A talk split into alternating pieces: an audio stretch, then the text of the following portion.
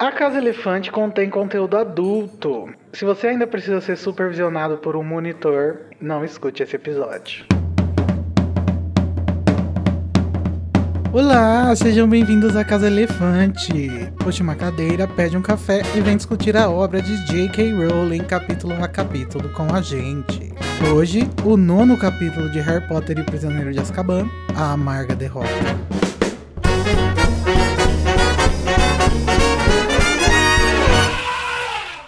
Nosso episódio sempre leva em consideração os acontecimentos de todas as obras do mundo bruxo já publicadas. Então, se você não sabe o porquê do Snape falar sobre lobisomens na sua primeira aula de defesa contra as artes das trevas, vai ler e depois você volta aqui ouvir a gente. Eu sou o Igor Moreto, que veio substituir o host original e tô fechando. Fechando o quê, querida? O tempo, querida! Só se for tempo ruim, né, meu amor?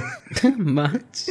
E eu tô aqui também com ele mesmo, o Junior Code, que tá fazendo drama. Porque ele não quer jogar na chuva, né, Code? Ai, meu braço. Neném é feito de açúcar. Eu não queria nem estar gravando aqui hoje.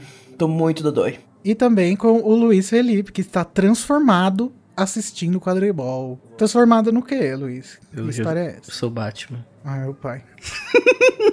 Você é a vingança, né? I am the vengeance. Entrar em contato com a gente, você pode procurar a Casa Elefante no Twitter, Facebook, Instagram, ou então mandar um e-mail pra gente na acasaelefante@animagos.com.br. A gente também tem um grupo no Telegram, onde o pessoal conversa e deixa o feedback sobre os episódios lá. Para entrar é só acessar o endereço t.me barra o Grupo Elefante. Então vamos embora para o duelo de resumos, onde dois participantes duelam pelo direito de iniciar a discussão do capítulo com uma frase de sua escolha. Ganha quem conseguir fazer o resumo completo, ou o melhor, né, do capítulo em menos de 30 segundos. Vamos então jogar um dado para decidir quem vai ter o direito de escolher quem vai fazer o resumo primeiro. Luiz, você quer par ou ímpar? Par. Par, tá bom. Deu par! Lacaço! Parabéns. Code, eu estou te convidando a iniciar, amigo. Ai, obrigado. Você é muito gentil, viu? Obrigado, eu que agradeço. Vamos lá, né? O seu prazer. Vamos vencer essa partida. Faça chuva, faça sol. Então, Junior Code, você vai tentar fazer um resumo de 30 segundos do capítulo A Amarga Derrota em 3, 2, 1, já! Tá, tem. Já que o Sirius Black, né, foi, tentou arrombar a Grifinória. Todo mundo da Grifinória, acho que até das outras casas, foi lá pro salão principal dormir acampar sob a luz das estrelas. Aí depois vai ter o jogo da, da Grifinória contra a Lufa Lufa. Tá chovendo muito, o Harry vê um negócio preto, não sabe o que é, o Dementador, que, enfim, é, faz ele desmaiar, ele acorda na, na hospitalar a- e dizem que a vassoura dele quebrou. E a Grifinória perde o jogo. Acabou! Nossa, foi muito rápido. 30 segundos, amigo. Ai, ai, ai. Vamos ver como que o Luiz se sai dessa. Luiz Felipe, você vai tentar fazer um resumo de 30 segundos do capítulo Amarga Derrota em 3, 2, 1, já! O capítulo começa com quando Sirius Black tentou invadir a Grifinória e fez todo mundo ter que dormir lá no salão principal à luz das estrelas. E, di- e logo em seguida a gente tem uma grande jogada de quadribol e vai pá pá pá. E do nada dementadores no meio da chuva e Harry cai. E quando ele acorda, ele descobre que a vassoura dele foi quebrada ao meio. E logo vemos que temos uma aula de Descartes, onde o Snape fala, co- começa a falar sobre licantropia e as diferenças de um licantropo para um animago, deixando um foreshadowing para, o- para o fim desse livro. Acabou, maravilha. Arrasou. Só que essa parte é do filme, né, amado? Que Amigo. parte? Da diferença é, de um, de um lobisomem pro animago. É verdade, na- no livro ele pergunta a diferença entre um lobisomem e um lobo de verdade. Ah, é verdade. Ai, Olha, gente, eu acho que foi um empate, porque o Code foi mal, o Luiz foi bem, só que ele falou mentiras. Que absurdo! tá falando mentira. Eu estou aqui ultrajado, você, você, você conseguiu ofender nós dois. Amigo, a minha função é julgar. Eu não me senti É ofendido, o único não. momento que a minha função é julgar na vida e você tá Aham. reclamando. Enfim, eu tenho a impressão que o Luiz ganhou poucas vezes na vida, então vou dar pra ele. Eu tô rindo, mas eu tenho verdade. Se você curte o conteúdo do Animagos e quer nos ajudar a continuar produzindo, você pode nos apoiar através do PicPay. É só acessar picpay.me animagos e escolher o seu plano. Com a sua ajuda, a gente vai poder continuar produzindo conteúdo acessível e de qualidade para você. O endereço é picpay.me animagos. Em decorrência do ataque de Sirius Black à mulher gorda, todos os alunos são instalados no grande salão por uma noite. Lupin desaparece misteriosamente e Snape o substitui numa aula sobre lobisomens. Grifinória joga contra Lufa-Lufa e perde depois dos dementadores aparecerem inesperadamente no gramado, fazendo Harry desmaiar novamente. Então, o nosso campeãozinho, vencedor, guerreirinho, uh! Luiz Felipe vai ter o direito de iniciar a discussão, já que ele ganhou o duelo. Luiz, diz aí pra gente o que, que você quer comentar. Eu vou começar com um dos melhores momentos desse capítulo, que é Sir Cadogan, nosso docinho de leite. Eu acho. Você não tá me tirando, né? Só sou pra ah, você. amigo. Não teve substituição melhor para a mulher gosta gorda. Eu adoro. adoro. Eu adoro. Nossa, deve ser a única pessoa do mundo. É. Ai, amigo, vai dizer que não é engraçado. Ele, o ele Luiz nunca, nunca decepciona me decepcionar. Ai, gente, eu gostei. Eu, eu acho que ele faz um. Não, não chega a ser um alívio cômico, mas ele é, é, é sempre que ele aparece para mim é um momento de joy. Que ele vem, ele tenta atormentar um jovem, tipo, vamos, vamos ver quem é melhor. E eu fico, ai, olha ele tentando se provar, que bonitinho. Não, meu Deus. Eu acho ele parecido comigo. pra mim, ele é só um, um pirraça menos chato. Mas continua sendo chato. Ah, amigo, se ele é um pirraça menos chato, ele já mostra que ele veio ali pra ser engraçado. Porque assim, até o pirraça tem seus momentos. Inclusive, o Pirraça tem um momento nesse capítulo que eu achei meio estranho, mas enfim. É, Luiz, mas se você quiser saber um pouco mais sobre o Circa Dog, você pode escutar o nosso episódio 41, onde as meninas falaram um pouco sobre a história dele. Isso é verdade, Igor. As amizades dele, olha que ele era amigo de alguém muito importante no mundo mágico. Quem? Hã? Merlin. Ah, nossa, que legal. E era. É o Tolkien do bem da Sonserina. Eu acho engraçadinho os momentos que ele aparece. Eu só acho que realmente se eu precisasse falar com ele pra entrar na. Tipo assim, sei lá, imagina, tu tá doido pra cagar. Aí tu tá subindo a escada morrendo de. com muita pressa pra ir pro teu quarto, né? Pro teu banheiro.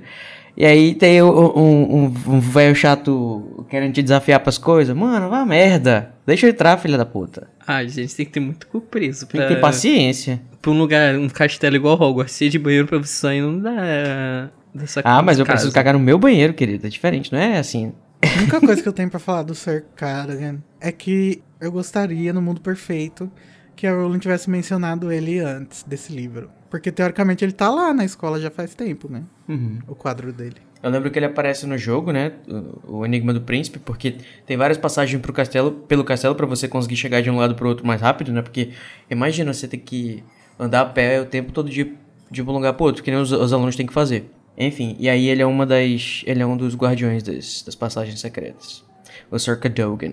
E só acho estranho aqui, aquele, né? Que ele foi o único quadro em toda Hogwarts que aceitou ficar no lugar da mulher gorda. É porque ele é doido, né? Uhum. Ele é realmente igual o Luiz.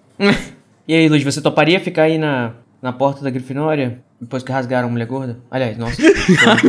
depois que. Enfim, eu não sei nem como é que eu colocaria isso numa frase. Olha, pensando aqui com meus parafusos meio soltos, eu acho que não. Eu ia me cagar muito. Não, mas, mas essa aqui é a graça, né? O, o próprio Sr. Cadogan, ele é covarde. Aliás, ele é metido a, a, a, a, corajoso, mas ele não dá conta de fazer nada.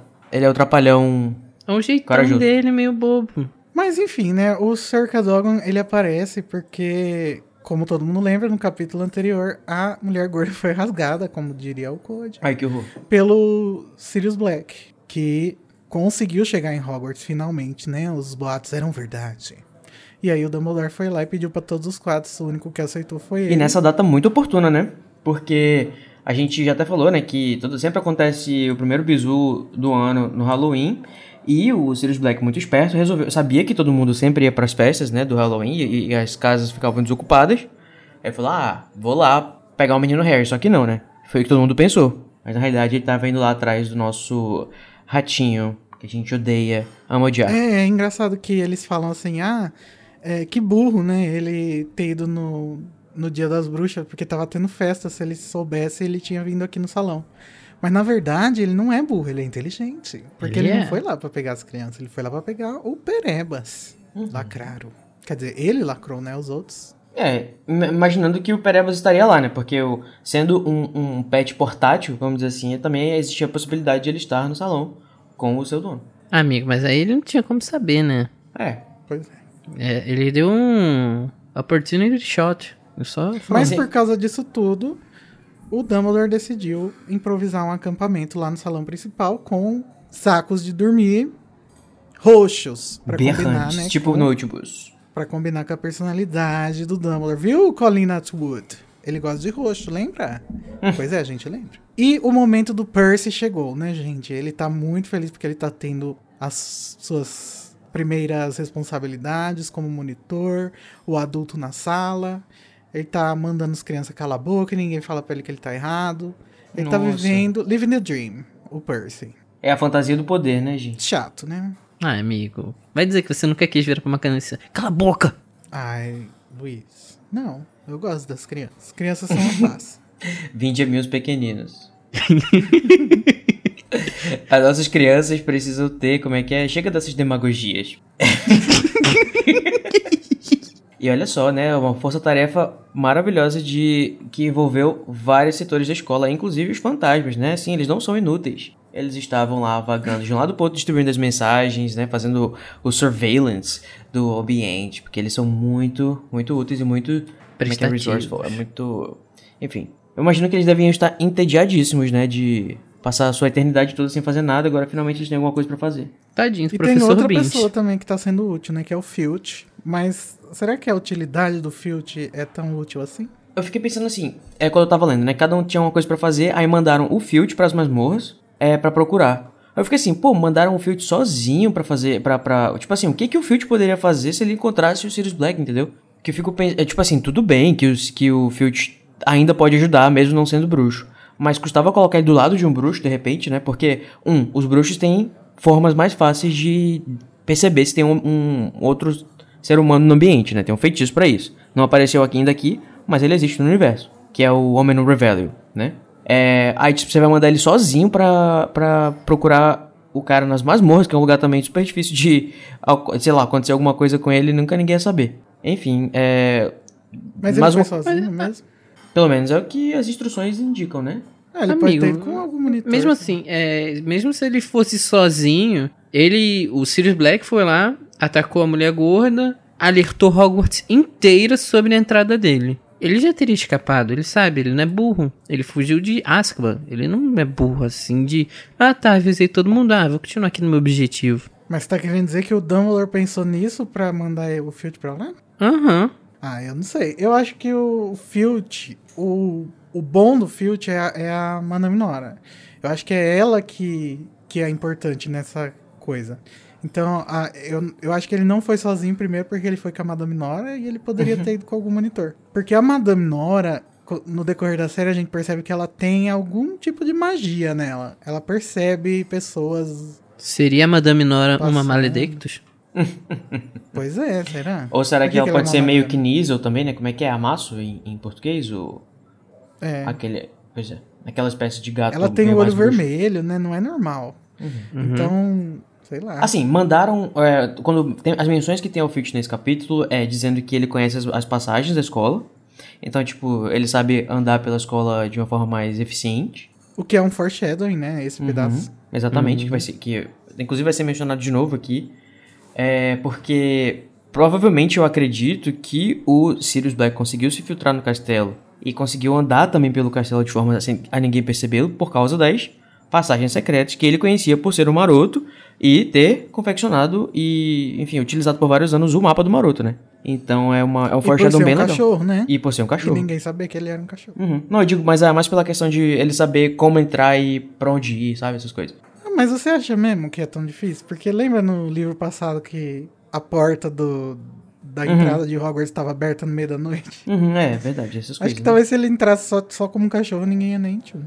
É igual colégio público, que entra o cachorro e ninguém, ah, vamos ficar no cachorro. É, vamos dar, dar Mas- o resto da merenda. Então, mas realmente foi muito, muito boa essa ideia dos marotos de não terem avisado ninguém que eles eram magos, né? Porque. Boa entre aspas, amigo, porque se não fosse isso, eles saberiam que o Pedro Pettigrew era animago. Então isso teria aí dado um- uma segurada É. na onda pro Sirius. É, se fosse conhecimento geral, seria- talvez seria mais fácil do Rony descobrir mais cedo, né? Que o Também. Perebas. Mas enfim, né? A história não teria acontecido. É daí. verdade. A gente precisa de conflito, né? Senão não tem, não tem história. É, mas no final do livro também, no, no capítulo da cabana, o, o Lupin fala que ele queria ter falado pro Dumbledore que eles eram animagos, porque ele tava com medo do Sirius entrar em Hogwarts como cachorro. Mas ele pensou, ah, ele é seguidor do Voldemort, ele deve conhecer várias magias top, ele não vai precisar. Não é o fato dele ser um cachorro que vai fazer ele conseguir entrar em Hogwarts. Muito enganado o Lupin, né, coitado? Mas ele só vai descobrir depois. É, eu acho engraçado que o, o que o aquele, né? Só acho engraçado que de novo, o Lupin não conta pra ninguém, né? Acho assim, ele acredita que o que o Sirius é de fato a pessoa que é responsável, né, pela morte dos Potter. E ele em nenhum momento diz a coberta o Lupin, o, o Sirius sobre o fato de ele ser um animal. Isso é uma loucura mesmo, porque assim, se a gente sabe, o cara é seguidor do Voldemort, o que, que você vai fazer pro, pra Dumbledore? Você vai entregar exatamente tudo que você souber dessa pessoa pra vocês conseguirem combater tudo que essa Ainda pessoa mais- puder fazer. Ainda mais depois que essa pessoa chega em Hogwarts, né? E, tipo, tem um monte de vida de criança Exatamente. envolvida. Tipo assim, dá um, dá um bisu assim pro... Ei, pessoal, só precisa avisarem, tá? Vocês virem um cachorro, sabe o Sirius Black? Ele é um cachorro. É complicado, né? Será que o Harry faria a ligação do cachorro que ele viu na hora lá, se contassem assim pra ele? Ele nem, percebeu, ele nem percebeu direito que era um cachorro, amigo. Ele viu que era uma criatura grande e Ah, é verdade. com olhos... Não sei o que mais, no, no- no não, ele percebe sim. Tanto que Não, no é. capítulo do que ele vai conversar com o Lupin lá na sala, ele fala: Ah, será que eu conto pra ele? Ele pensa, né? Tá na narração. Será que eu conto pra ele que eu vi o cachorro preto? Ele não ele acaba não contando e a gente até comentando no episódio, tipo, ah, se ele tivesse contado aí, a história ia ser completamente diferente. Uhum. É. Mas se eu, se eu não me engano, também no decorrer do, do livro, ele fala. Ele vê o sinistro algumas vezes a mais. Sim. Então, alguma hora ele ia ligar as pontas. É, eu acho que ele. Talvez naquela primeira vez que ele viu na rua ele não tenha identificado, mas na hora que ele viu a capa do livro no Uhum. loja de livros lá, ele É isso que eu ia dizer. Tipo assim, ele tá tendo meio que uma confirmação do viés, né? Que tipo, ele não, não tinha dado uma forma muito grande para o que ele tinha, uma, uma forma muito específica para o que ele tinha visto, mas aí depois que ele viu, tanto na, na folha de chá quanto no, na capa do livro, e se eu não me engano até nas nuvens, ou isso é só do filme? Ah, isso é só do filme, inclusive vou reclamar mais tarde. Tá bom. Mas, é, continuando falando um pouco sobre como que o Sirius entrou em Hogwarts, a gente tem a primeira menção na edição britânica da aparatação, né? Verdade. Na edição Hum. americana ela já tinha sido mencionada em Câmara Secreta, mas agora é mencionada para todos. Inclusive em aspas, né? A Lia colocou aspas, porque ela meio que quis dar a entender que era uma palavra nova. Achei legal. Então eu vou aproveitar pra descascar aqui e pistolar um pouco, porque assim, narrativamente, eu acho que foi um pouco forçado de dizer que algum aluno, né? Porque essa, essa informação ela vem da seguinte maneira: estão lá discutindo como será que o Sirius Black entrou em Hogwarts. Aí uma aluna da Corvinal, não diz qualquer ano, se eu não me engano, ela fala assim: ah, ele podia ter aparatado. Aí a Hermione tem até que dizer: porra, vocês não leem não? Aí eu fico assim: pois é, amada, você não sabe? que em Hogwarts não dava para aparatar, tipo, deve ser uma das coisas que todos, todo mundo sabe. Não tem como você não saber. Eu, eu não consigo aceitar isso, me desculpa. É, amigo, e se ela for Ah, filha de trouxa?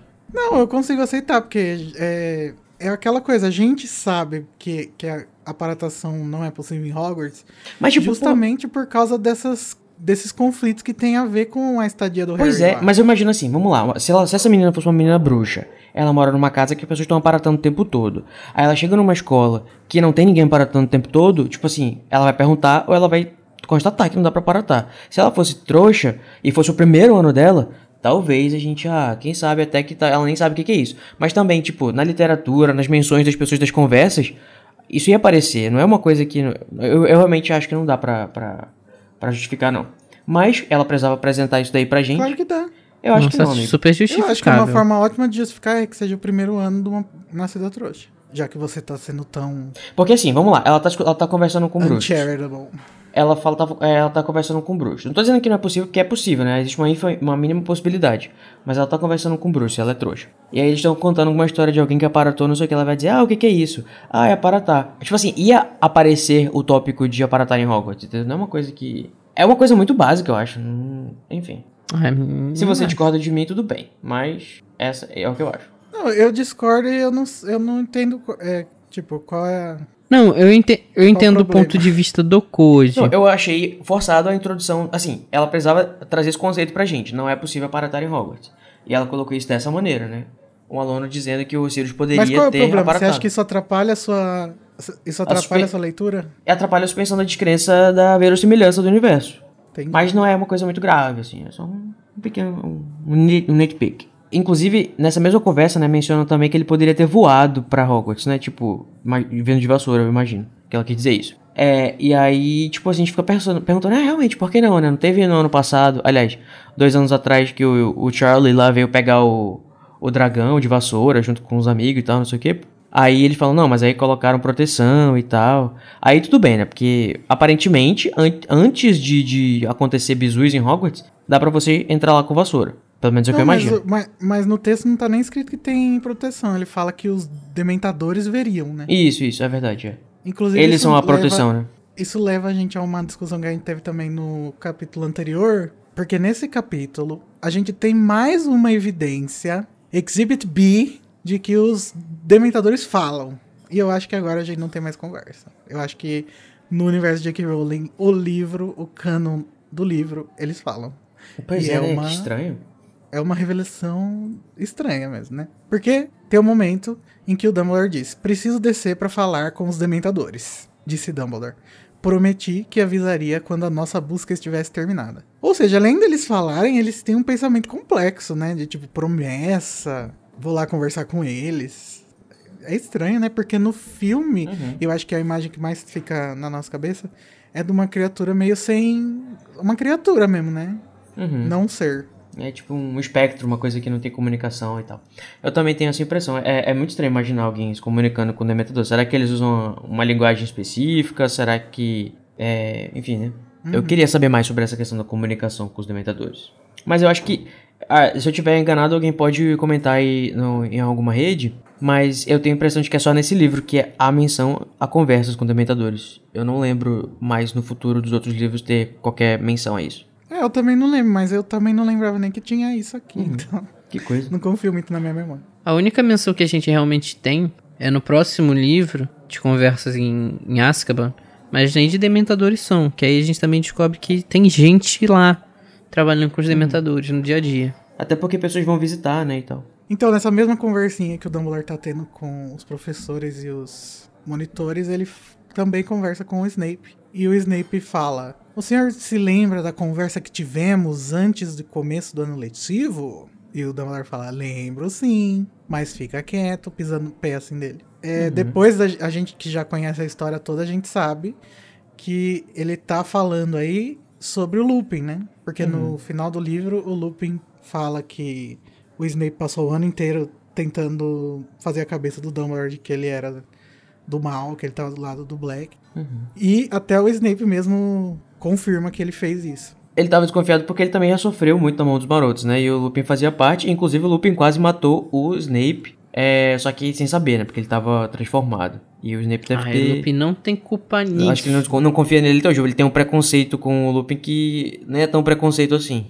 É, é porque É, assim, teve- ninguém esperava que o Sirius fizesse o que ele teoricamente fez, né? Uhum. Então eu também ficaria meio com o pé atrás, assim, com os amigos do Thiago. É, até porque, né? O Sirius se infiltrou em Hogwarts e tal.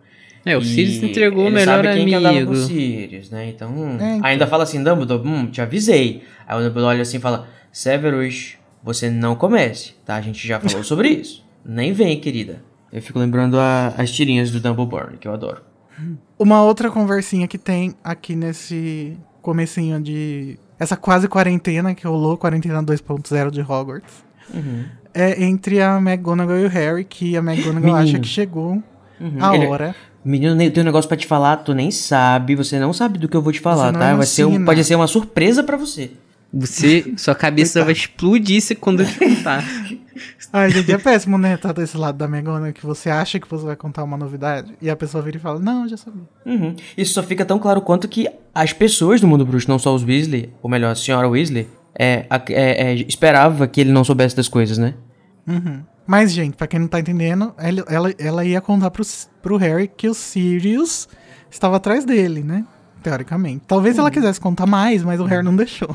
É que Sabe, ele conversa- era o objetivo do, do, do Sirius, né? Por que, que ele tava fazendo É. tudo aquilo. E aí o Harry fala: Não, amada, já, já ouviu o Sr. Weasley falando. Relaxa. Assim, ah, mano, eu tô sabendo já, tá? Obrigado pelo toque, mas o senhor e a senhora Weasley fizeram o favor de falar isso na frente de todo mundo lá na... no, no Leaky Cauldron. E já que a gente também tá falando desses buchichos, de segredinho, vamos pular pra parte onde tem a aula de Decat, que simplesmente o Lupin não aparece na aula, ele já tava meio sumido ali, já desde o meio do capítulo, e quem vai dar aula é o Snape. E como a bicha traíra, o que, que ela vai falar, Junior Code, pra gente? O que, que ela dá nessa aula pra gente, amigo? Gente, não me fala, porque eu... Eu acho que esse capítulo, essa aula específica do Snape, é uma das aulas mais... Mais legal de ler, porque ela é muito... Ele é muito filho da puta. Ele é muito filho da puta. Mas é engraçado, mas ao mesmo tempo é- não é, porque ele é abusivo demais com os alunos e ele tá, tipo, muito. Ah, é? Pera lá. E ele vai lá se vingar do Lupin pra, no momento que ele desaparece, dar dica pra todo mundo de que o Lupin é um, um lobisomem. É, gente, eu fico querendo entender qual que é a lógica do pensamento do Snape aí. É, ele é tipo, muito olha, gente, eu, eu vou falar aqui de lobisomem, talvez alguém perceba que hoje tem lua cheia e o professor não veio. Uhum. Eu adorei. Não entendi. Será que isso é mais o Snape mesmo querendo fazer isso ou é mais a JK querendo fazer isso pra gente ter essa exposição? Eu acho que é os dois, né? Não, É, acho eu que é mais Snape. Assim, Aquele, ele já tava puto, que já falou, Dumbledore, não quero esse cara aqui não, vamos tirar ele. Aham. E o Dumbledore já tá ali um tempão, não, vamos manter, vamos manter, vamos Não, manter. ele tá puto porque o Lupin fez o Neville transformar ele em drag, né? Uhum. Também tem isso. E aí ele tem a oportunidade de mostrar pra todos os alunos do Lupin que gosta dele alguma Que ele coisa. também algum pode transformar em alguma dele. coisa. Mas é interessante que, mesmo sendo um professor substituto, ele ainda continua a tradição de falar sobre criaturas, né? Que o Lupin é, tava falando sobre várias criaturas, que inclusive a gente postou nas redes, né? Um- Isso, e também é, tem a questão assim: estavam discutindo se era currículo ou não ter criaturas no terceiro ano. E acho que ficou bem claro nesse, nesse capítulo que sim, né? Tanto é que o Snape fala que ele esperava que os alunos já estivessem mais avançados falando sobre tais, tais criaturas. Então. Não, eu acho que, que o Snape dá a entender aí que eles deveriam estar estudando essas criaturas já desde o primeiro ano. Que alguma coisa deu errado aí no currículo dos, dos professores. Que o Quirrell e o Locker deviam estar meio perdidos. Será? É, É, eu porque ele fala, ah, eu esperava também. que um aluno do primeiro ano já soubesse sobre barriga Ah, mas acho que pode ser uma hipérbole, né? Porque ele quer só xoxar mesmo. Ah, sei lá. Tipo, qualquer pessoa sabe a diferença de um lobo para um lobisomem. E assim, Ah. eu acho que isso é bem, bem, bem claro mesmo. Se você vê pelo menos, sei lá, duas ilustrações, acho que você consegue de bater de olho. Ah, inclusive, é, eu acho que, falando sobre essa questão, né, tipo, é, convenientemente pra narrativa é, tá, e pro Snape, ou pra quem quer que seja, tá sendo explicado pra gente o que que é lobisomem. E dizendo que isso existe nesse universo. Eu acho que o filme é muito feliz nesse momento também de fazer a, a, a- não, a- um pouquinho diferente. Ele faz assim: o Snape pergunta qual que é a diferença entre o lobisomem e um animago. Porque esses dois conceitos são muito importantes pra resolução do filme. Então acho que é, uma, é um atalho legal que eles fizeram essa mudança pra poder explicar legal as duas coisas ao mesmo tempo, sabe? Pra poder cortar a história dos marotos. Ah. Na verdade. Mas não, eu sim, tra- eu também gosto. Eu acho que- eu acho que é mais verossímil as crianças não saberem a diferença do, de animago Isso. e lobisomem. Tipo, porque o- que a, a chave lobo, é a transformação ser espontânea ou não, né? Aham. é uma aula mais coerente você fazer a diferenciação de um pro outro, Uhum. porque são pessoas que se transformam em um animal, e aí entra até a Maledictus. É verdade, mas acho que também podia ter, né? Nunca podia ter sido aparecer assim numa notinha do livro assim no, no canto. É. Ah, também existem maledictos que então, conseguem se transformar à vontade até determinado momento que eles não conseguem mais se destransformar de volta. Assim, A gente pegando pelo livro, nem, nem na verdade não precisava. Mas assim, eu, eu, Luiz Felipe, acho que seria mais coerente uma aula dessa, assim, entende? Em Hogwarts. É, enfim, eu tenho muitas críticas às aulas de Hogwarts.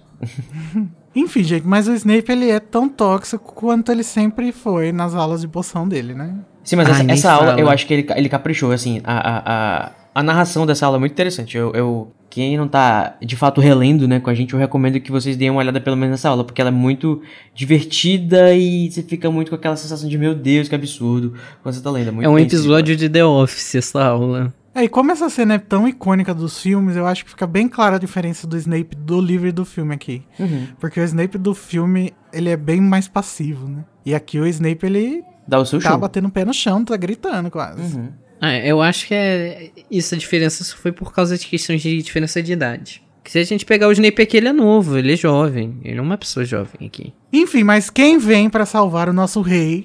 Quem? Quem? Tô botando a coroinha assim no Rony. O Snape chegou assim, cala sua boca, garota. Sabe tudo. Cinco pontos a menos pra Grifinória. Aí sabe o que o Rony fez, Igor? Claro que Ele- sei. Ele levantou, levantou, pegou dois pistolão, botou assim no bolso. Luiz, É, e você não perguntou? Se não quer resposta, não pergunta, caraca. Eu, hein? A hiperventilação do Luiz. né? Lacrou demais, caralho. Isso que não deitar, caralho. Mas eu acho é, legal. ah, não sei se vocês sabem, queridos ouvintes, que antes do da gente fazer a pauta pro episódio, a gente vai comentando né, nos capítulos pra gente decidir o que a gente vai falar. E a Tamires, da nossa equipe, comentou que ela acha relevante pontuar a diferença entre o filme e o livro. A gente tá falando muito do filme aqui nesse episódio, desculpa aí, é culpa da Alan Rickman. Porque no filme, o Rony, ele dá um, um, um bullying extra na Hermione. Assim, como se não bastasse do Snape. A hora que o Snape fala que ela é uma insuportável sabe tudo, como a dublagem diz, o Rony fala, ele tá certo, sabe? Sendo que aqui no livro ele tá defendendo ela.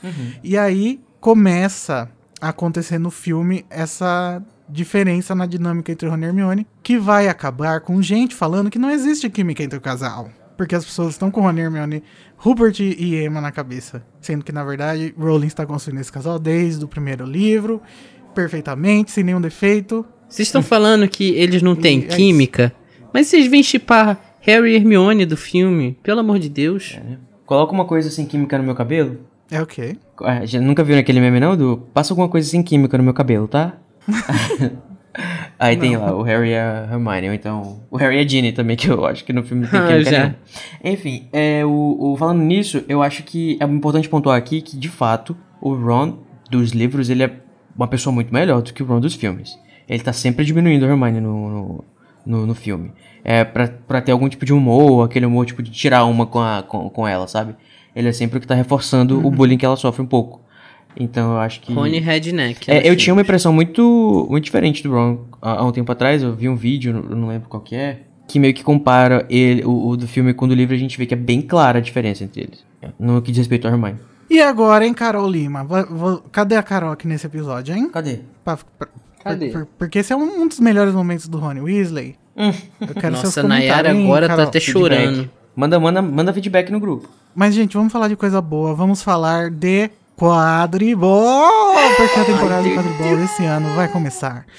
E o Olívio Wood, como a gente já comentou em outro capítulo, está desesperado, que é o último ano dele, ele quer ganhar. Ai, gente, melhor ano do Olívio, pelo amor de Deus. Estamos na temporada de chuva, na Escócia, e a Sonserina fez uma grande de uma sacanagem, né, Code? Conta pra gente o que, que seus amiguinhos fizeram. Meus amiguinhos, nada, tá? O Malfoy ainda tá fazendo drama, né? Fazendo todo aquele negócio de ai, meu braço ainda não sarou aquele hipogrifo maldito, aquela galinha maldita. Desculpa. Eu acho muito bom. Conte que eu canto de carinho. Peraí, eu não consigo.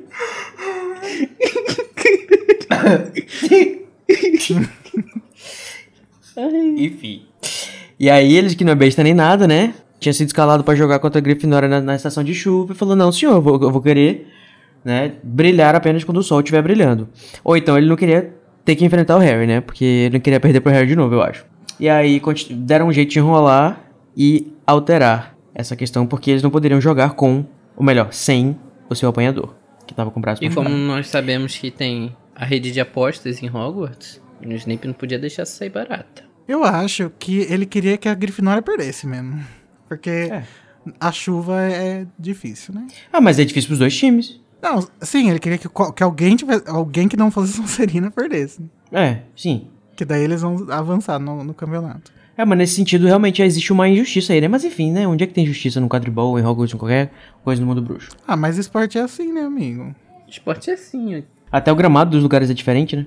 Tipo, falando É, sobre esportes são do de nosso grama, mundo. outros de grama sintética. Alguns são grama careca, igual o do Maracanã. Mas vamos lá. Já que vocês falaram do Udi, Sabe que sobre quem ele nos conta pela primeira vez nesse livro? Ele mesmo, o ba... Opa, Cedrico Diggory. Ah, é mesmo. Ele é descrito como alto, bonito, forte e caladão. Será que ele, Bruce Wayne? Gente, eu fiquei com calor na hora que eu li esse pedaço. Assim como as garotas, né? Que estavam lá comentando sobre o Cedric. Você adora o padrãozinho, né, amigo? É, até eu lembrar do que aconteceu com ele na Criança Amaldiçoada. Mas a gente esquece. Mas enfim, primeira vez que o Cedrico, se eu não me engano, é a primeira vez que ele é mencionado. Talvez A eu primeira errado, menção desculpa. dele. Mas enfim, o Cedrico ele vai ter um desenvolvimento maior no livro que vem. E aí a J.K. Rowling tá apresentando ele aqui pra gente. Ou ela faz tradicionalmente todo livro de apresentar alguém ou algo para o livro É, seguinte. por isso que eu falei que eu queria o, o Cerca Logan aparecendo. Mas enfim. Já que a gente já começou essa brincadeira do quadribol, Igor, sabe qual é a melhor forma de você acordar depois de uma noitezinha de sono em Hogwarts? Sei, com pirraça fazendo coisas absurdas que não fazem o menor sentido.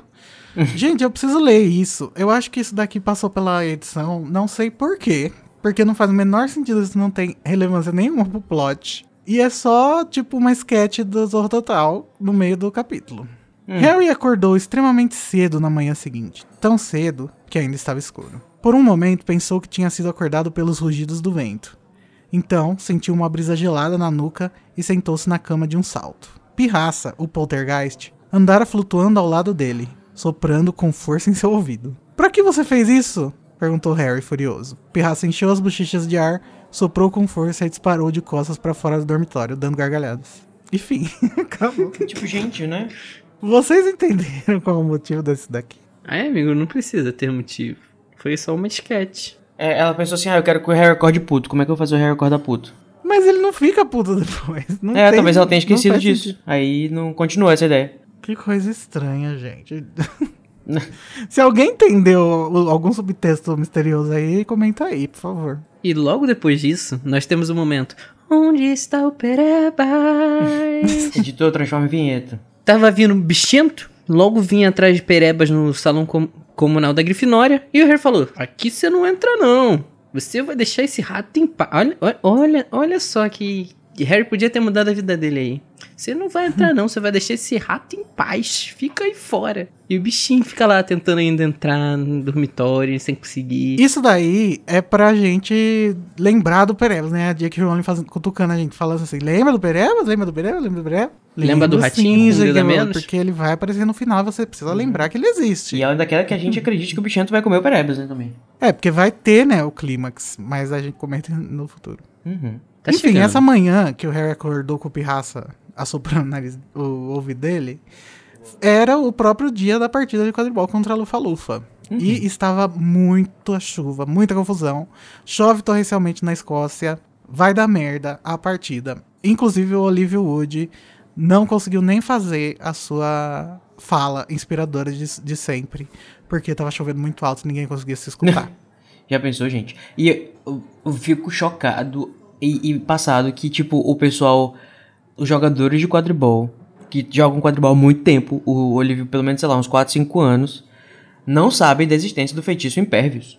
Pois é, né? Porque a partida começa e daí não acontece nada feijoado. O, Olívio fala: para, para tudo. O Harry desce e fala: não tô conseguindo enxergar nada. Eu uso óculos. Ainda tá difícil de ver. Hermione aparece lá no campo. Nossa. Gente, como que pode ser a primeira vez que eles estão jogando quadribol no, no- na chuva? Ou então, como que pode ser a primeira vez que eles levaram em consideração que pode chover durante o jogo de quadribol? Pois é. Ah, eu é fico imaginando, nossa, se você total fosse jogar quadribol na chuva, você ia fazer Impervious no corpo todo, amado, na roupa e tudo. E, tipo, no óculos, principalmente de uma pessoa que precisa de óculos pra enxergar um, uma bolinha de ouro que tá vagando por aí. Essa, essa parte não me desceu muito, não. Principalmente porque, assim, Mas no é quinto Harry- livro, né, vai aparecer... É, é, que foi o primeiro livro que eu li, é, já aparece ele- o Harry, tipo, sempre já usando pra se prevenir quando vai ter chuva, ele já faz o Impervious. E, Ah. eu, tipo assim, pra mim ficou muito claro na minha cabeça que aquilo era uma coisa muito comum, né? Aí quando eu vi aqui que agora que, pô, a Hermione teve que mostrar pra um monte de marmanjo que joga que joga quadribol como é, como é que faz um feitiço básico pra, pra existência do, do, do, do esporte. Será que nunca teve alguém com óculos jogando quadribol, gente? Cadê Ai, a gente, representatividade? Não querendo passar pano pro Olívio, mas vai que ele tava muito nervoso e simplesmente deixou passar. Eu acho que o Olívio tava muito nervoso porque ele queria ganhar e foda-se. Exatamente. Eu, eu, eu acho que ele. Sabe quando você tá muito Não, gente, focado, mas é você perde o foco? Rowling apresentando o feitiço, só que de uma forma meio.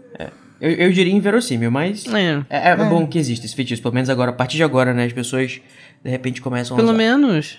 É, pelo menos agora o Harry consegue enxergar de novo. E ele olha logo lá longe e ele vem. Vai ver aquele cachorrão preto, sabe o que ele vê? O sinistro de novo. Mais uma vez, só que agora sentado lá na arquibancada assistindo ele jogando. Olha que visão confortável. Pois não é, gente? Pois é, gente, aí eu fico puto porque no filme colocaram aquela nuvem no formato do sinistro, que é ridícula! É ridícula, gente. O, o, o Sirius tá assistindo o jogo, faz sentido. Agora, uma nuvem no formato do sinistro parece que realmente tá. Parece que ele realmente tá amaldiçoado com o valor sinistro pra aquela ideia da, da Trilone. da Trilone, de que você pode enxergar o- o- as coisas na- nas formas das coisas. E não, gente, não é isso a conclusão, a moral. Você Essa acha, gente tá amigo? maluca. Eu acho que o Alfonso Cuarón deu uma bela de uma viajada nessa Eu, série. eu, não- eu discordo. Eu, eu gosto e eu acho que não, no contexto do mundo bruxo, as mancias, né? As mancias lá, a taciomancia, a cristalomancia e tudo mais, elas funcionam ou podem funcionar. E a- a- esses sinais, eles realmente aparecem. Pode funcionar, só que na, hum, Quando na você faz história do Harry direito. Potter isso é completamente jogado pra, pra fora. É como se isso não... re- Como se isso fosse ridículo. E o Afonso Cuarón tá levando a sério. Pra mim, isso... Eu vejo uma, uma, um- um des- uma desconexão, assim, sabe? Do, Da moral do livro pra do filme. Você acha que é, que, tipo, é, é totalmente descartável? Eu acho que a Trelawney é uma, uma pessoa que ainda não tem credibilidade, mas a... a, a- eu não tenho essa, essa impressão de que a adivinhação em geral no, no, no livro é uma coisa a ser descartada. Mas, se você concordo, concorda ou discorda da gente, né? Manda feedback que a gente quer continuar essa discussão. Aí eles estão nessa confusão, Harry vê lá o sinistro. Aí daqui a pouco só vem assim, uh! Era o quê? O pomo de ouro chegando, passando assim entre ele e o Na verdade, não, né? O Harry precisou que alguém, uma outra pessoa do time avisasse ele, né? Porque ele tava, Ah, é tava verdade. vendo o, o Sirius lá. Ele ficou todo perdidão. Ficou ali, ai Jesus, olha o bicho ali. Aí falou, Harry, o pomo, ele, ah, o quê? Eu acho legal porque nessa essa parte do Harry enxergando o pomo, desde a da, da questão do óculos, eu acho que vai construindo a tensão, assim, sabe? Porque tá tudo muito bagun tá, tá, tá tudo muito bagunçado. O jogo Nossa, não tá não. acontecendo nada, ninguém consegue fazer nada, não tem um gol, não tem nada, não acontece nada. E aí o, ele vê o sinistro e logo em seguida ele é, dá um, um salto assim de, de adrenalina por causa da- do pomo, o que acaba levando a gente pro clímax que é ele vendo os dementadores, né? Eu acho engraçado que no filme o. Eu não sei se é o Cedric que pega um raio. Eu fico assim, gente, o aluno vai te por um raio. É. Nesse livro, eu achei que foi o ápice da Joe escrevendo sobre quadribol. Ela simplesmente descreve todas as partidas maravilhosamente. Menos essa, né? Porque não acontece É, nada. pois é, é tipo assim, a gente não consegue escutar o narrador e o Harry só consegue ver o. mal consegue ver o que tá na frente dele, que a gente tá acompanhando a narração, né, do que acontece com ele, então não dá pra gente saber como que os outros jogadores Não. estão se movimentando. Mas isso faz parte da narrativa e eu acho legal também, né? Porque tá- dá, passa pra gente a, a, a falta de informação que o Harry tem nesse momento também. Eu não sei se eu não me expressei direito, mas se- o que eu quis dizer, tipo, não, não é aquela pensamento, tipo, uma narração de como se fosse uma transmissão do jogo, mas sim uma narração de como se a gente estivesse lá sentado, vendo tudo isso acontecer bem diante dos nossos olhos. Com a gente também sentindo a adrenalina do jogo. É. Maravilhoso, um ponto pra narração E eu gosto narrativa. como as, as partidas de quadribol, né, elas sempre envolvem acontecimentos importantes pra trama. É, como, por exemplo, né, os Dementadores, que, totalmente contrário ao que o Dumbledore queria, né, pegar, pegou um dos alunos, que todo mundo já E esperava, ele fica puto. e ele fica putíssimo. E a gente tem a primeira... Mas ele não pega o Harry, né? É só o fato dele, do Harry ver o Dementador que ele já desmaia. Uhum. E aí a gente tem a primeira aparição do, do, do feitiço que eu amo, que é o Espera um Momento. Não, no livro não tem, né? Mas, mas depois aparece, né? A gente sabe É, o no nome ne- do é, a gente sabe depois. que foi utilizado ele por causa do filme. Mas todo mundo só sabe. Ele só apagou. E, gente, a hora que o Harry desmaia, ele escuta pela primeira vez na série Verdade. o diálogo entre o Voldemort e a Lillian, quando o Voldemort entra no quarto do bebê Harry. E é interessante porque esse diálogo que aparece aqui vai continuar sendo exatamente o mesmo até o último livro, quando o Harry entra na mente do Voldemort e vê essa memória dele, né? Eu lembro muito bem desse diálogo porque era um capítulo que eu tinha ouvido o audiobook várias vezes. Então eu tenho bem marcado assim o, o, as coisas que a Lily e o Voldemort falam. E é sempre essa coisa assim de stand aside, silly girl. Que em português é. Tipo, Arre- é, arreda, sai da arreda. frente, Arreda, menina, menina tonta. Cai fora. bobinha. E aí, isso, isso é, é importante porque também tá construindo um, um mistériozinho do porquê que o Voldemort não matou ela, assim, de cara, né? Uhum. A gente não. é- Ele dá a chance dela sobreviver. É, a gente só vai desco- acabar descobrindo o porquê disso depois no sétimo, né? Que a gente descobre que é porque o Snape pediu. Mas enfim. É, é interessante ver que a Rowling já tinha escrito esse diálogo a- aqui já. O que é bem conveniente pra história, né? Porque ainda bem que, que o Snape pediu isso, porque, se- porque se a, ele não tivesse sacrificado no lugar do Harry, ele não teria tido proteção. Aham. Mas assim, eu, essa parte já tava muito bem construída na cabeça dela já. Então. É. Mas tá. Harry apagou, foi, caiu.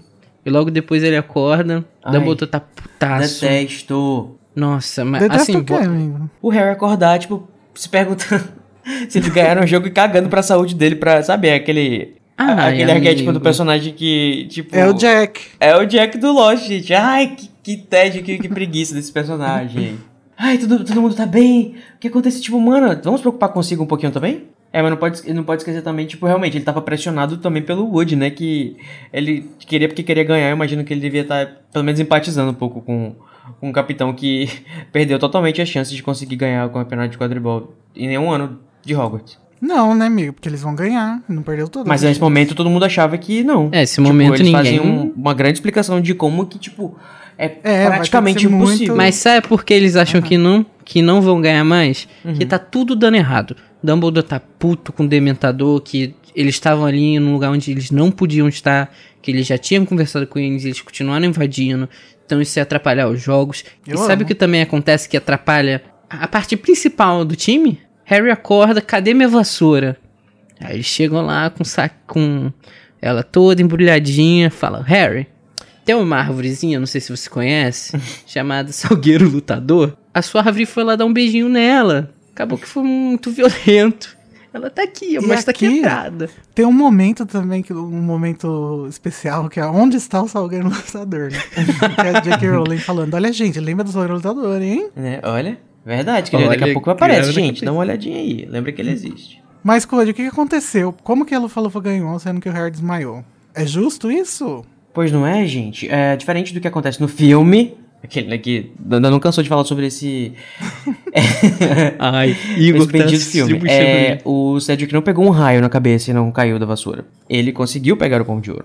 Justamente, né? O, o, o- ele pega o pomo de ouro, ele captura, tem um 150 pontos, e como ninguém tava, tava conseguindo fazer pontos direito do jogo, a Lufa-Lufa ganhou com uma margem muito grande. E o Harry tinha desmaiado, e o Cedric, como aparentemente ele é um, um cara bonzinho, um cara legal, né? Ele só pegou o pomo porque ele não sabia que o, que o Harry tinha desmaiado. Mas eu me pergunto, mesmo que o Harry tivesse desmaiado, ainda assim ele poderia pegar e não teria problema nenhum, né? Porque no quadribol essas coisas acontecem. Isso é fato. Ah, não, mas eu acho que seria antiético. Hum, Mas Se o eles quadribol não, não é muito ético nessa questão. Tipo, às vezes os jogadores, eles. É, é, tá, tá no, no livro, lá, no quadribol através dos séculos. Às vezes os, os jogadores se machucam, tem que sair e o jogo continua. Mas realmente, não seria legal. Não seria good sportsmanship da parte do Cedric, né? Tipo, um aluno caiu desmaiou da vassoura, sabe lá se ele tá vivo ainda e você É, continua não. jogando. Ele não só caiu da vas- pela vassoura, ele ainda tinha os dementadores. Como é que o Foi jogo. uma coisa fora do, do, do jogo, né? Tipo, se, não, se tivesse sido um balaço, daí, tipo, ok, né? Porque faz parte do jogo. Agora o Dementador tá lá sem. É. Não, não faz Exatamente. parte da, da dinâmica. Mas eu acho legal que o, o Cedrico queria que o, o jogo não tivesse valido. E eu, eu amo que a J.K. Rowling aqui quer construir o Cedrico como a, pessoa, a melhor pessoa do mundo. E aí, né, acontece aquilo. no Criança Amaldiçoada. Mas enfim, também já cansei de falar dessa peça. ah, né? Eu posso, não posso falar do filme, mas assim, ah, né? Ai, gente, é que o Cedrico é uma cicatriz profunda no meu coração. Não, mas ele realmente, ele é muito good guy, né? Porque, tipo, ele é muito bonzinho, porque, é, inclusive no, no livro que vem, ele vai, tipo, não se importar de compartilhar as pistas com o Harry e tal, e ajudar. Aham. Lufano, É, né, os amigos gente? dele são tudo pau no cu com o brochinho lá do Harry Fed. E ele fala, ah, foi mal. Não tem nada a ver com isso. Ah, mas ele. Ah, deixa pra falar disso no próximo livro. Porque além de lindo, tesão, reservas. bonito e gostosão, ele também é um coração com garoto. Um coração com um garoto muito bom.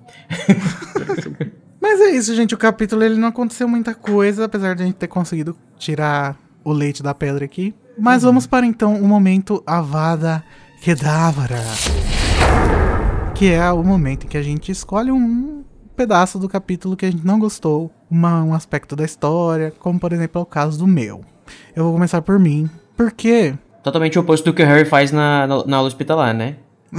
É, eu vou começar pelo, pelo meu troféu. Não, eu vou começar por mim. Pra mim, a pior coisa de tudo isso é o começo dessa invasão do ministério em Hogwarts, através dos Dementadores. O fato dos Dementadores estarem em Hogwarts, basicamente. O que leva eu a querer dizer que eu gosto muito do fato do Dumbledore fazer o papel do leitor, dizendo que ele não aceita que os dementadores estejam lá e que isso é uma coisa absurda que ninguém deveria estar fazendo. Apesar de todo mundo estar achando tudo normal, né? Inclusive o Percy fala: Ah, os dementadores não quiseram ajudar a procurar os Sirius. Amados dementadores! Né? Tipo, amado, ele- eles sugam Não.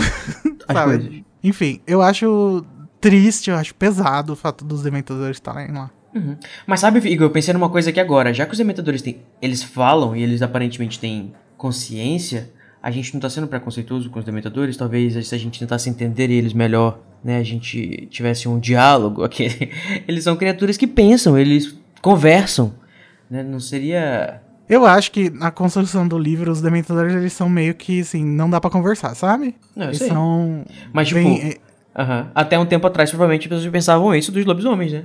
Ai, Code, peraí, que você tá me. Sendo que os dementadores falam cabeça. e pensam enquanto eles estão sendo dementadores. Os lobisomens, não. Code, você tá me fazendo pensar demais, amigo. Não, amigo, eu nunca pensei sobre isso. Você tá me explodindo minha cabeça, você está me fazendo pensar aqui on the spot. É, eu sei, Não. mas é porque a gente, ninguém levava em consideração o fato de eles falarem, né? É Isso só verdade, aparece gente, nesse eu acho que a capítulo. gente. Vamos fazer um, um- um ensaio sobre os dementadores. Os dementadores. Gente, vamos fazer uma fanfic dos dementadores que fugiram de Azkaban e que montaram uma colônia pacífica. Né? Será que No eles têm cultura? Será que eles Oceano são que nem os, os. Vai que eles são que nem os Scrolls do. lá da. Capitão Marvel. Gente, vai que ele é o Ikabog. Verdade, olha aí. Mas enfim, gente, é, desculpa aí pelo, pelo textão. Ô, Junior, qual é o seu? Conta pra gente. Bom, é, primeiramente uma menção honrosa ao nome do capítulo, a tradução em português, que é a amarga derrota, né? Sendo que em inglês o capítulo é Grim Defeat, que tem menção ao Grim, que é o sinistro, né? Que o Harry inclusive vê no arquibancada e tal. E eu acho que é um- uma menção legal sobre o que tá, sobre o que o Harry tá tá vivendo, né? Essa, essa tensão sobre esse tal do sinistro, esse medo de morrer, não sei o que, papapá. Mas ia ficar péssima a derrota. Nossa, sinistra, Code, né? você queria que fosse a sinistra derrota?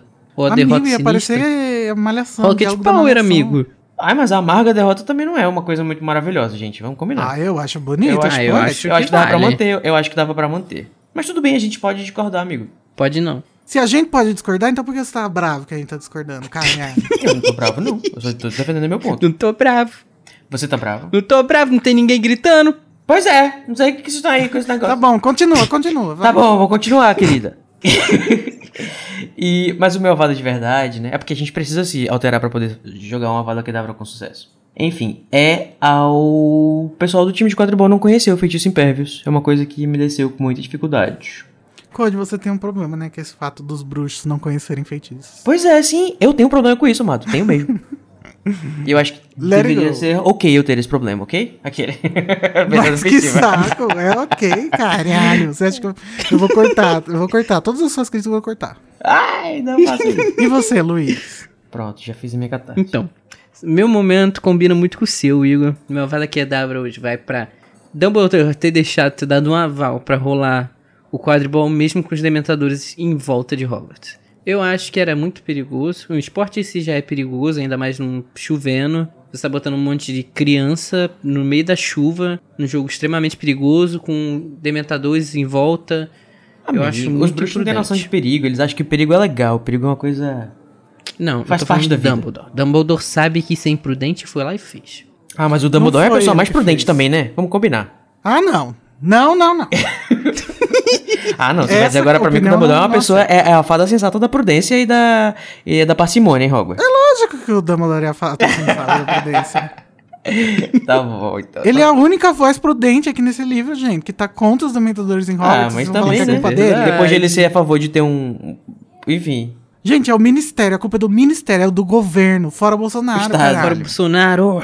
Então, gente, vamos tentar resolver esse, essa- esse peso do nosso coração. Lançando Tá em conjunto um Expecto Patronum. Nossa, ficou bem grande. Essa é a primeira vez, hein, que a gente faz em conjunto. Arrasou. É porque tava Lacramos. pesado o clima, né? Tava Enfim, mesmo, é... ficou. Luiz, vamos começar por você agora, que foi o último da outra vez. Qual é o Ai, seu patrono? Ai, gente. A aparição do Cedrico, tudo pra mim. Ai, Já começa aquele o Batman. Eu, ah, eu sabia. Não. Para. Já falamos muito de filmes de super-herói nesse episódio. Não, não, mas eu acho ele um personagem muito, muito. Eu tenho minhas reservas com ele no próximo livro, mas eu acho ele muito amável em, nas duas, nos dois momentos que a gente tem ele em ambos os livros. Ele é extremamente amável, eu acho ele a definição do Lufânio e eu acho legal essa apresentação dele. Nesse Não sei livro. da onde que ele é a definição do Lufano, porque todos os Lufanos que a gente conhecia até agora eram um bando de pau no cu. É, amigo, mas a definição do Lufano, a pessoa da casa do Lufano são os amigões. Aí ele é o primeiro que Lufano que a gente conhece que é Lufano de verdade. É, mas é por causa dele que as pessoas acham que é todo mundo legal da Lufa-Lufa, mas na verdade não é, não. Ele é um ponto fora da curva. Mas e você, Code? Você deixou a pauta sem nada?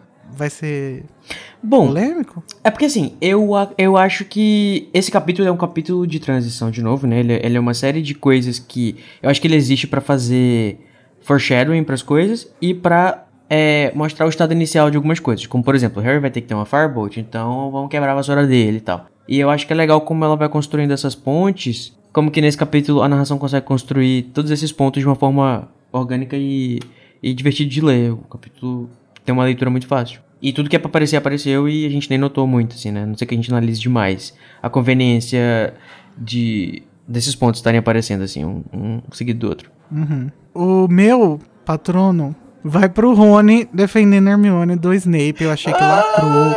Eu também! Como eu esqueci disso! Eu achei que isso é o começo da redenção do menino Rony com 13 anos, todo mundo falando que ele nunca se redimiu. Aqui pra mim já se redimiu. Tá perdoado, nunca errou. Rony Weasley, sou seu fã, viu?